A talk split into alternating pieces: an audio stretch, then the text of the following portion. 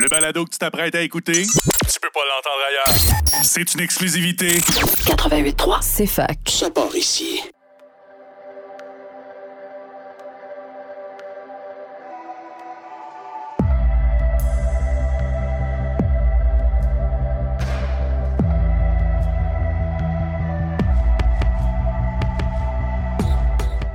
Bonjour, euh, bienvenue pour un nouvel épisode de Estrie d'initiative. Estrie d'initiative pour un podcast souhaitant mettre en lumière les initiatives de son territoire à la rencontre des acteurs de changement en développement durable.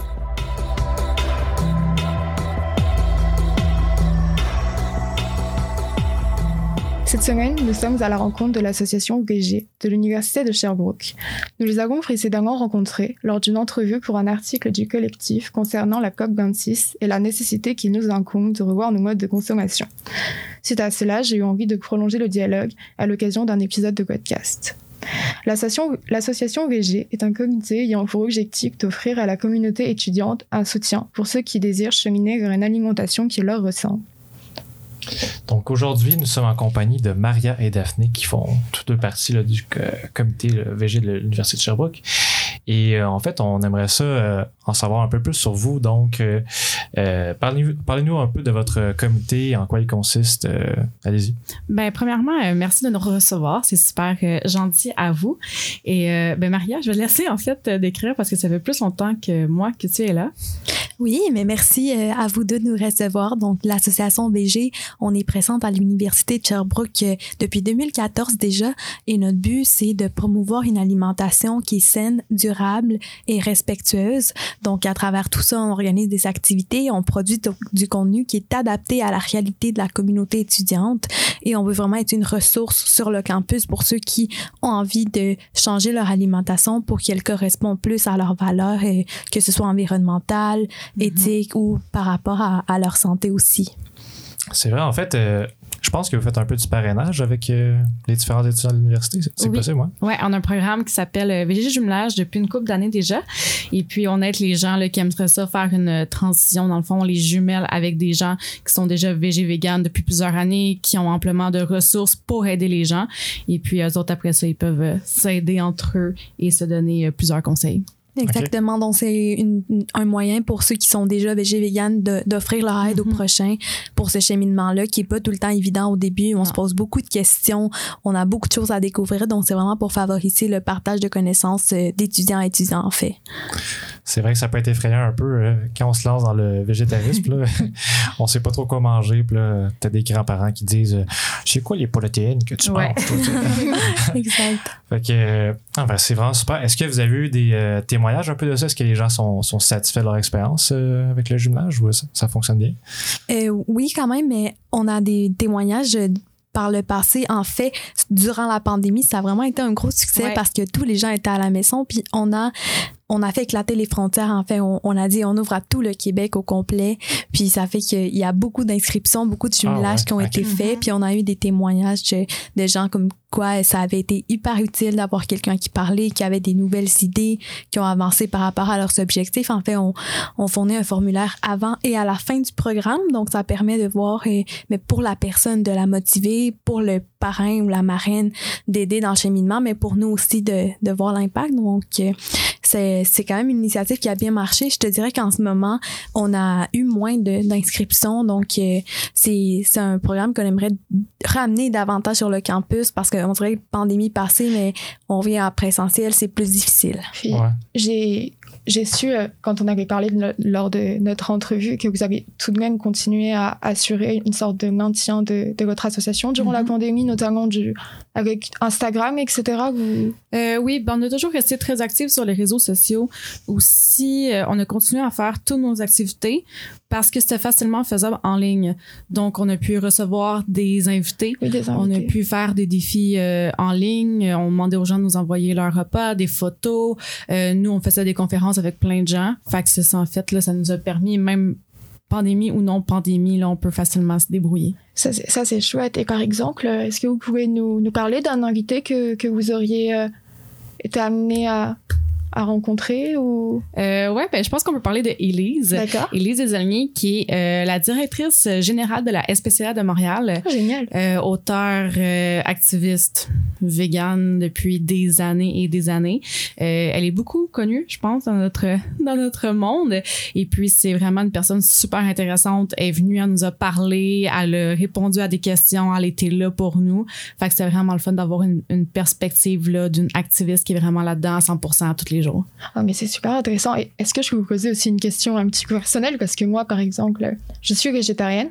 Mais euh, est-ce que euh, on pourrait avoir une petite histoire de votre engagement au niveau de ça? Ou est-ce que ça a été, par exemple, quelque chose qui a émergé durant votre adolescence Quelque chose qui était plutôt de votre famille Ou en rupture totale avec euh, des personnes de chez vous? Ça, vous, les difficultés que vous avez rencontrées? Euh, oui, mais pour te parler de mon histoire un, peu, en fait, quand j'étais au secondaire, euh, j'avais 15 ans, j'ai écouté un documentaire. Et à la base, c'est mon père qui était très intéressé par une alimentation plus santé. Donc, on a écouté ce documentaire-là ensemble et j'ai vu des images de ce qui se passait dans les abattoirs, dans l'industrie de l'élevage euh, des animaux et j'ai été choquée quand même. Je, comprenais pas que j'avais jamais pensé à tout ça, fait ces liens-là. Donc, à partir de ça, j'ai commencé à m'intéresser au sujet, à lire plus d'informations, puis j'ai dit à mes parents, eh, je vais arrêter de manger de la viande. Ça a été un processus quand même graduel, sur plusieurs mois, tranquillement en éliminant viande rouge, euh, poulet, puis ensuite poisson. Puis euh, j'étais quand même très contente de, de tout ça. Puis j'ai été hyper chanceuse parce que ma mère, elle s'est inscrite à un cours de cuisine végé euh, à Blé d'Or, une cuisine collective à Sherbrooke, euh, super euh, organisme euh, pour ceux que ça peut intéresser. Mais c'est ça, fait que ça, ça lui a permis de- d'en apprendre beaucoup sur comment garder une alimentation équilibrée. Puis elle, ça a un intérêt qu'elle avait déjà depuis longtemps, mais qu'elle avait jamais vraiment mis en action. Donc euh, c'était beau dans le sens, c'était un processus quand même euh, où j'étais accompagnée Oui, par ma entourée, famille. entourée. Oui. Puis euh, plus tard, euh, il y a trois ans en fait, j'ai, j'ai continué à, à me renseigner sur le sujet, puis j'ai fait le lien avec au-delà de la viande, il y a aussi d'autres produits d'origine animale qui ont aussi des implications sur plusieurs aspects. Puis quand j'ai pris conscience de tout ça, je me suis dit le choix logique pour que ça corresponde à mes valeurs, c'est d'être végane, c'est d'éliminer tout ce qui ce qui est exploitation animale. Puis euh, ça, encore une fois, ça s'est super bien fait. Ma famille est devenue végétarienne à partir de ce moment-là aussi, au complet. Donc, euh, je te dirais que j'ai été chanceuse là, dans, dans mon processus à travers tout ça. Parce qu'il n'y a pas toutes les familles qui acceptent aussi bien un C'est régime vrai. végétarien. C'est Non, c'est ça. souvent au début. Il euh, était super ouvert d'esprit. Même mon frère était un carnivore. Il disait jamais j'arrêterai de manger de la viande. Mais à travers toutes les discussions, on est allé en, en famille au Festival Vegan de Montréal en 2018. Ah ouais. Ils ont assisté à des conférences, dont celle de Véronique Armstrong, une euh, diplômée de la maîtrise en environnement qui a exposé les impacts de l'alimentation Ah sur ouais. l'environnement. Ça, c'est ça qui, qui a rejoint le plus, surtout les, les gars de la famille, là, mon père et mon Ouais. frère. Puis ça les amenait à dire, OK, on, on veut aussi changer notre alimentation. Donc, euh, même mes grands-parents, euh, quand on retourne dans notre pays d'origine, en Colombie, ils, ils sont super euh, ouverts avec ça. Donc, Ah euh, ouais, ok. Ouais. C'est surprenant, ça, quand même. Dans, Oui. dans ma tête, euh, c'est plus difficile pour les grands-parents. Mettons, moi, mes grands-parents, là, euh, c'est à Noël, c'est vraiment très difficile pour eux d'accepter ça puis de dire, ben voyons, c'est des repas traditionnels qu'on Ouais. mange tout le Il y a temps. une certaine rigidité vis-à-vis de la tradition Ouais, au niveau de ça, je trouve. Puis tu veux pas leur faire la peine aussi, genre, c'est comme, euh, eux, ils ont fait ça pour toi. C'est ça, tu te sens obligé de manger. Moi, ça m'arrivait de nombreux Noël de devoir euh, manger qu'à des exceptions. Nous, c'est le foie gras en France et je sais que c'est terrible. C'est vraiment la Ouais. pire chose, environnementalement parlant, écologiquement parlant. En- pour les animaux, c'est c'est vraiment horrible. Ouais, ouais, vraiment. Donc, euh, les fêtes arrivent bientôt, ça va être compliqué. Non, Ouais. c'est ça, c'est très émotionnel. Il y a un Ouais. côté relié à la culture, Ouais. aux traditions, ouais. qui est- pour, pour qui beaucoup de gens, c'est important. c'est compliqué de justement composer entre, entre tout ça. Oui, puis de trouver des nouvelles traditions aussi avec les années, là, de dire, ben, à Noël, je consommerai plus de produits animaliers, je vais consommer d'autres choses, mais c'est sûr aussi de se créer des nouvelles traditions, je pense, surtout quand que ça fait des années, même des générations qu'on est ancré dans types de Et c'est traditions. et c'est surtout que c'est des problématiques qui émergent entre guillemets depuis peu parce que Mhm. les, hum, la conscience écologique que l'on a, c'est pas forcément quelque chose qui était partagé chez nos parents. Et je sais que quand je parle à ma mère, des fois avec mon œil de fille du 21e siècle sur les problématiques de, ce- de ce genre-là, elle me dit mais euh, c'est pas du tout quelque chose auquel on pensait quand j'avais ton âge. C'était pas des problématiques, c'était pas l'écologie, c'était pas du tout quelque chose auquel on pensait. Nous, euh, on avait cette société de consommation, etc. Et du coup, c'est aussi important de de prendre en considération qui on a en face et de pas toujours regarder les choses avec notre regard. Mhm, tout C'est à vrai. fait. 100%. Ouais, vraiment. Parce que sinon, euh, les opinions euh, s'opposent trop. Puis on Exactement. Et ça devient des repas de Noël chaotiques. Ah, c'est ça. Des, des food fights, là, on se lance la bouche toute l'équipe. Euh, moi, j'ai une question. En fait, euh, est-ce que euh, vous proposez aux gens des repas de Noël des fois ou à, travers les années? Ça, se fait? Ou... Ben oui, en fait, l'année passée, on a fait un guide de Noël où ce qu'on proposait des repas, des idées cadeaux écologiques locales.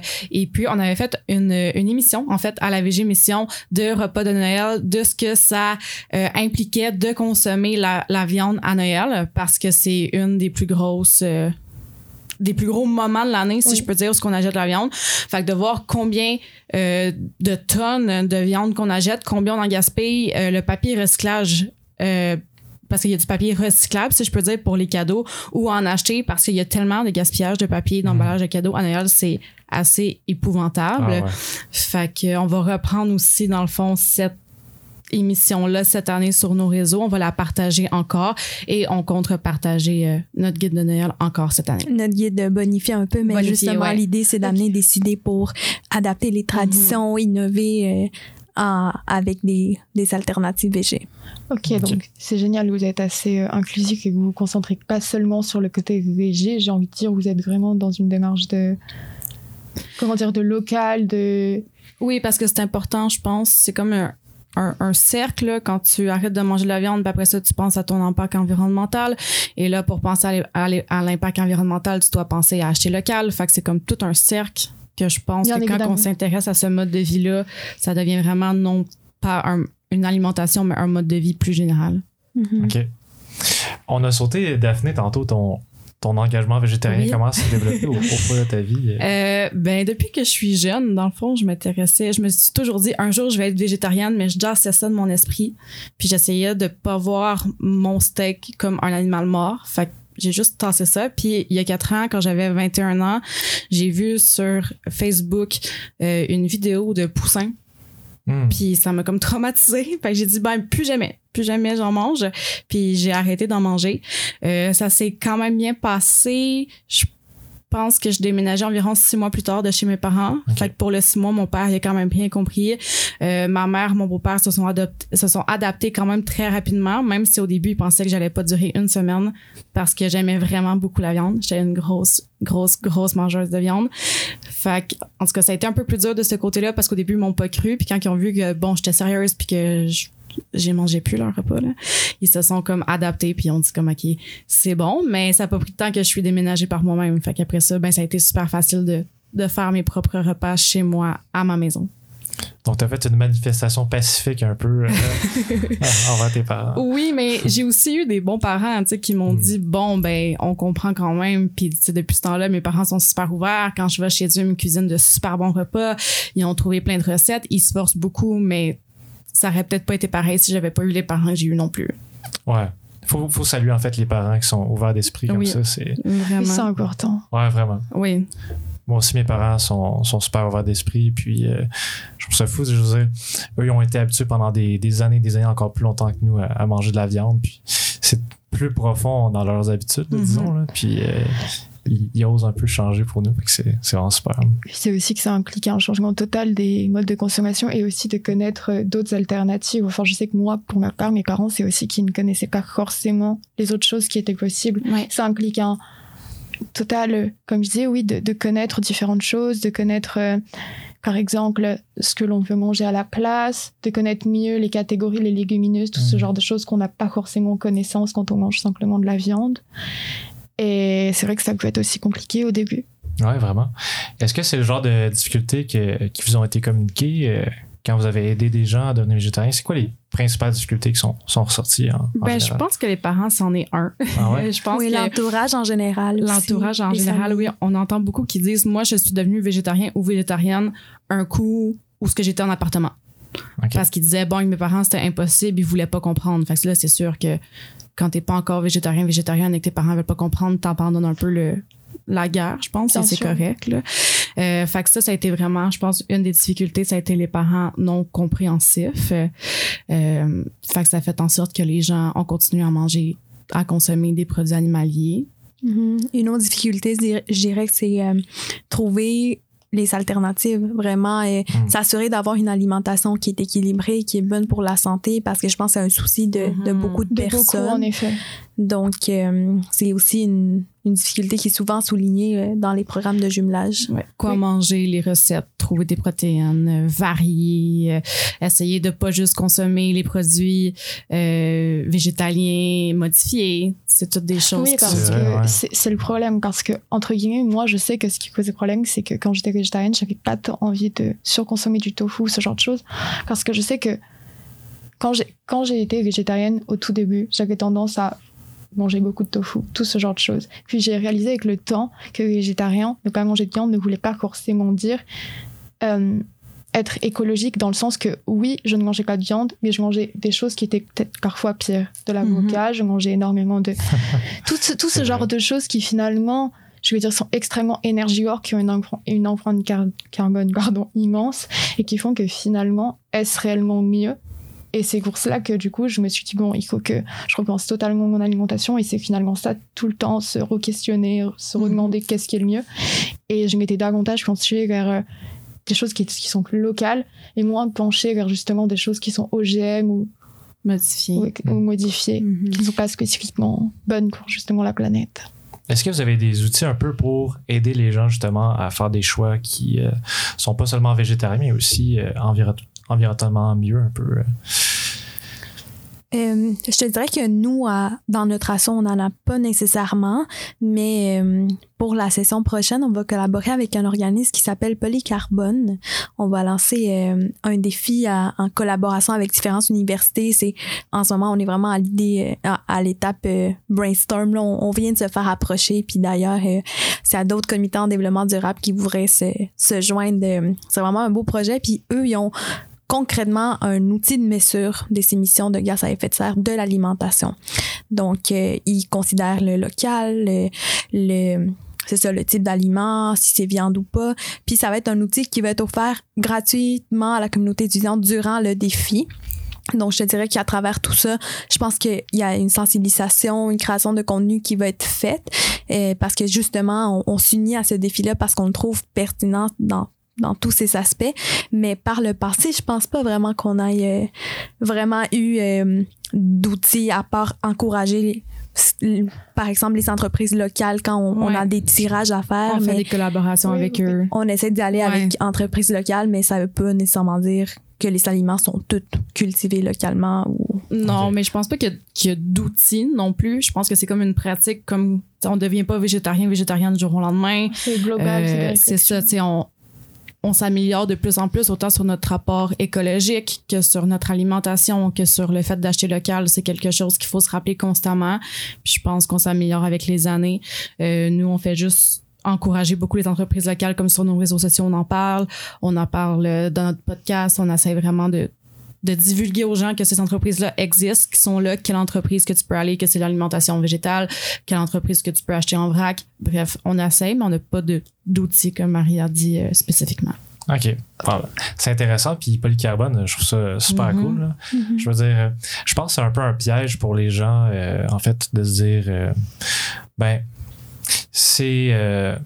Il y a du eco-branding un peu, on, on s'entend tout là-dessus. là. Puis euh, il y a des produits, en fait, que- qui ont l'air super bons, attrayants, euh, végétariens des fois. Puis euh, par contre, sont beaucoup transformés, là, puis nécessitent beaucoup de, de ressources, beaucoup d'ingrédients qui viennent de partout dans le monde. Fait que ça peut être un piège, je pense, pour les gens. C'est pour ça qu'il faut, oui, faut- de la même manière que la mode durable, tout ce qui est greenwashing ou ce genre de choses, finalement, il ne faut pas tant confondre tout ce qui est écologique, local, naturel. Et c'est vrai que c'est des termes aujourd'hui qu'on a tendance à confondre avec les médias, etc. Ouais. C'est vrai que c'est pour ça que c'est important de se concentrer sur ce qu'on veut vraiment. Ouais, ouais, vraiment. Puis de, de revenir à la raison principale, principale pour laquelle on a, On on a agit. voulu être végétarien. Mais dans mon cas, ça, c'est moi. C'est vraiment en question environnement. Là, mais pour d'autres personnes, c'est d'autres raisons. Là, mais je veux dire, si tu es là pour l'environnement, ben, euh, c'est bien de s'informer. Puis de polycarbone, ça a l'air vraiment tout à fait spécial. là. Oui, c'est ça. Toi, euh, Estelle, euh, ça a commencé à quel âge à peu près euh, devenir végétarienne? euh?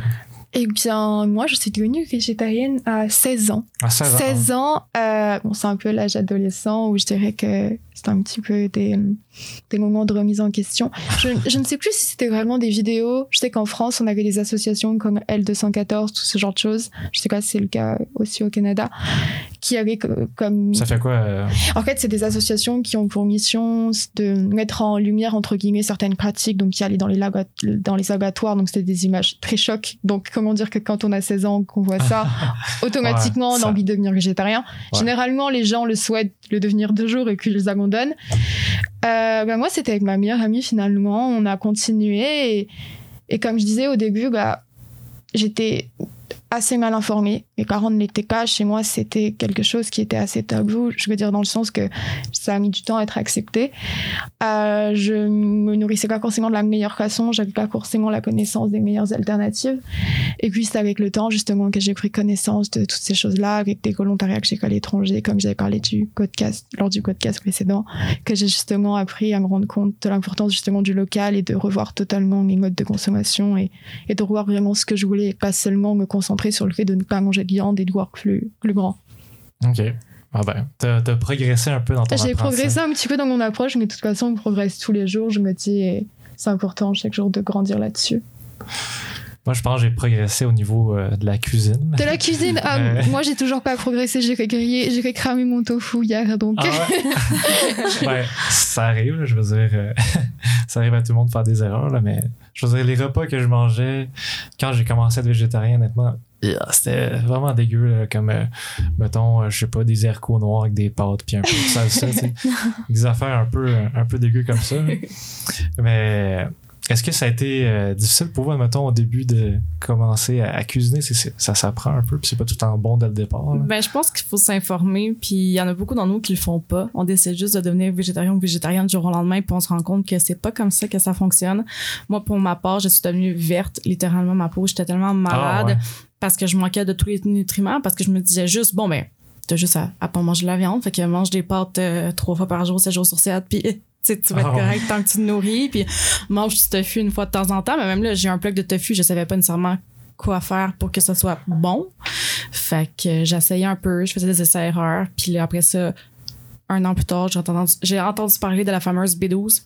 Oui. Je savais même pas qu'il fallait qu'on en prenne. Moi non plus, j'ai- appris ça sur l'état aussi. Ben, c'est ça, vraiment en retard, mais quand t'apprends ça, c'est quand même important, je pense, de le savoir. Fait que là, après ça, j'ai commencé à en prendre.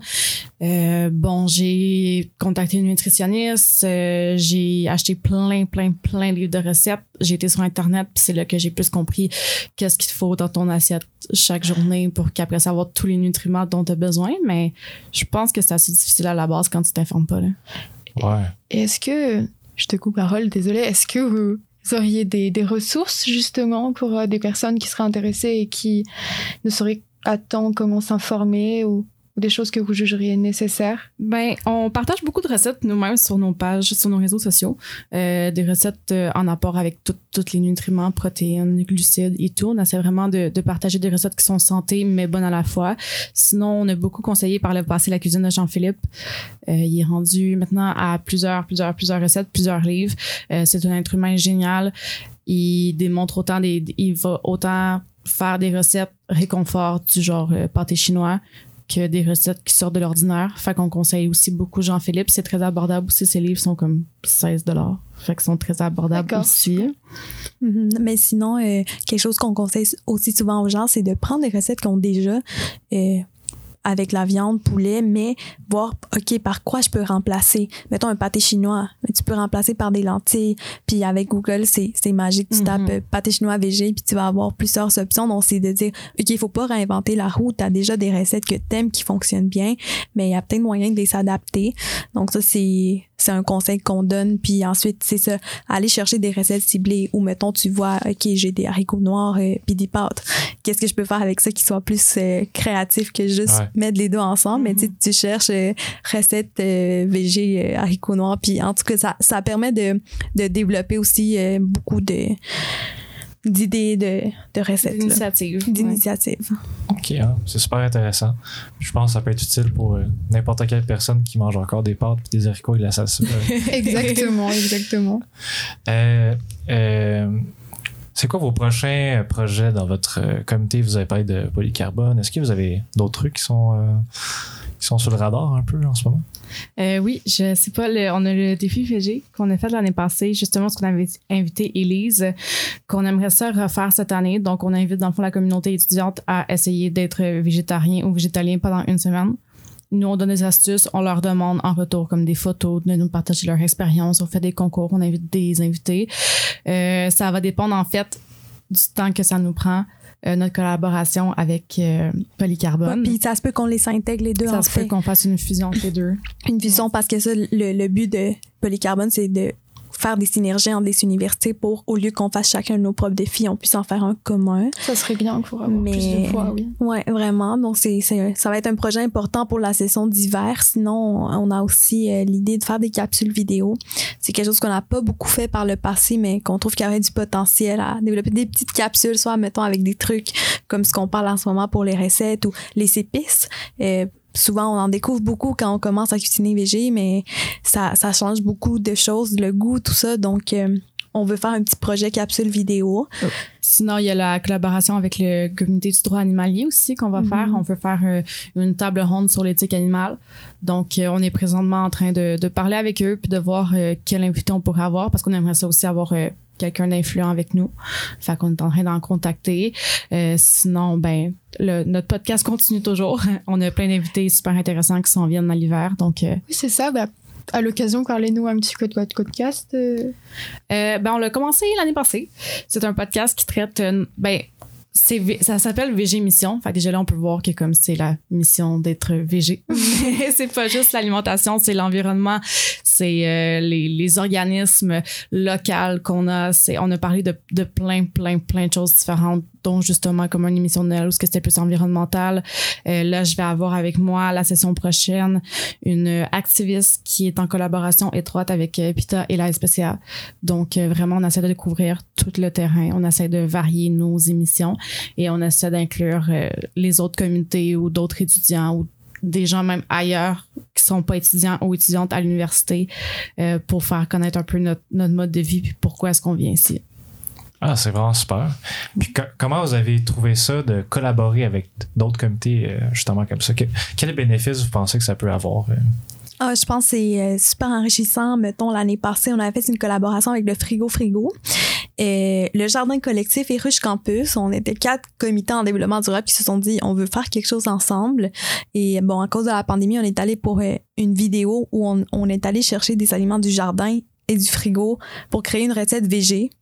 Et donc ça, on trouve que ça, ça ramène à ce qu'on parlait tantôt de voir plus grand que juste pas manger de la viande, mais aussi OK, on, on peut cultiver des aliments chez nous, on peut éviter le gaspillage alimentaire grâce à des initiatives comme celle du frigo frigo, puis sans suivre de recettes précises, mais avec ce qu'on a, parce que souvent, on gaspille parce qu'on calcule pas bien ou qu'on a des recettes trop précises, mais bon, s'il y a des restes, qu'est-ce qu'on peut faire avec ça de créatif?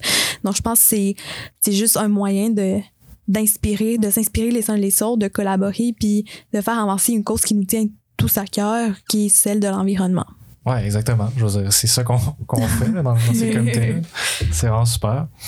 Euh, moi, je pense que je serais prêt à poser la question euh, signature. euh. de notre podcast. Ouais, exactement. Qu'on a mis beaucoup de temps à trouver. Ouais, on a Ça a été compliqué. Euh, Répondez-y comme vous voulez, là, mais qu'est-ce que ça représente pour vous euh, être acteur de changement? Mon Dieu, grosse question. Ah, grosse Question Grosse philosophique, question. vous avez 4 heures. Euh, bon, ben je pense que qu'est-ce que ça signifie? En fait, c'est juste de un sentiment de bien-être. Je pense que c'est l'important. Comme moi, quand que je partage ça, quand j'ai des gens qui viennent me réécrire euh, par la suite ça sur nos activités, euh, sur le podcast, peu importe, je pense que le, le bien-être que ça me procure, c'est quelque chose qui est magique. C'est quelque chose que je pense que tous et toutes devraient expérimenter. Fait que je pense que c'est ça que ça me fait en fait, c'est le bien-être que ça m'apporte qui fait en sorte que je continue à le faire là-dedans et de voir aussi, je pense que on a un impact. C'est pas juste de vouloir le faire, c'est que ça fonctionne, c'est qu'il y a des gens qui sont là, qui nous écrivent, qui nous écoutent, qui nous suivent parce qu'ils veulent devenir meilleurs, parce qu'il faut devenir meilleur. Fait que je pense que, ben, en sorte, ça fait qu'on se sent bien. C'est une nécessité pour toi. Tu le, tu le ressens en toi-même. C'est comme un, un devoir que tu Ah oui, le, Ouais. le, le rêve de, de petit enfant, de dire un jour je fais changer le monde, ben moi c'est un rêve qui est jamais parti. Puis je sais que genre je, je changerai jamais le monde, mais j'arrêterai jamais la guerre et que on ne deviendra pas tous végétariens, en tout cas pas tous de mon vivant, je sais que ça n'arrivera pas, mais juste de se dire que je crée un impact puis que si par exemple un matin m'arrive quelque chose, ben j'ai comme un, un peu un, un sort d'héritage dans le sens que comme j'ai pu aider des gens, ben juste ça pour moi ça vaut ça vaut tout. Chacun à son échelle, c'est important. Ouais, je pense que oui. Cool. Magnifique réponse d'avenir. Pour vrai, je pourrais pas être plus d'accord avec toi, mais je vous dirais que pour moi, être une actrice de changement, mais c'est mettre à profit ce que je sais faire, mes talents pour une cause plus grande, pour la communauté, puis collaborer avec d'autres personnes aider de la façon que je peux puis échanger comme on fait ici décider. Euh, et, et pour moi je trouve que c'est super inspirant c'est toujours motivant quand il y a ces espaces là où on peut créer du changement où on peut agir pour ce qui nous tient à cœur puis être en lien avec nos valeurs. Je trouve que c'est quelque chose qui qui m'anime profondément puis que j'aimerais pouvoir faire dans dans ma carrière professionnelle aussi euh, à l'avenir. Mon Dieu, c'est vraiment euh, super inspirant. Euh, J'espère que nos auditeurs vont être autant inspirés que moi, moi l'est. le son. Là. Ouais, exactement. Euh, c'est un immense plaisir de vous avoir reçu, les filles. Donc, Ben, euh, merci. Maria et Daphné euh, du comité VG de l'UDS, Estelle Lamotte qui est avec moi, puis Harold, on fait partie du comité Campus Durable. Donc, euh, sur ça, je vous souhaite une bonne journée. Ben, merci beaucoup. Merci. Merci bonne journée.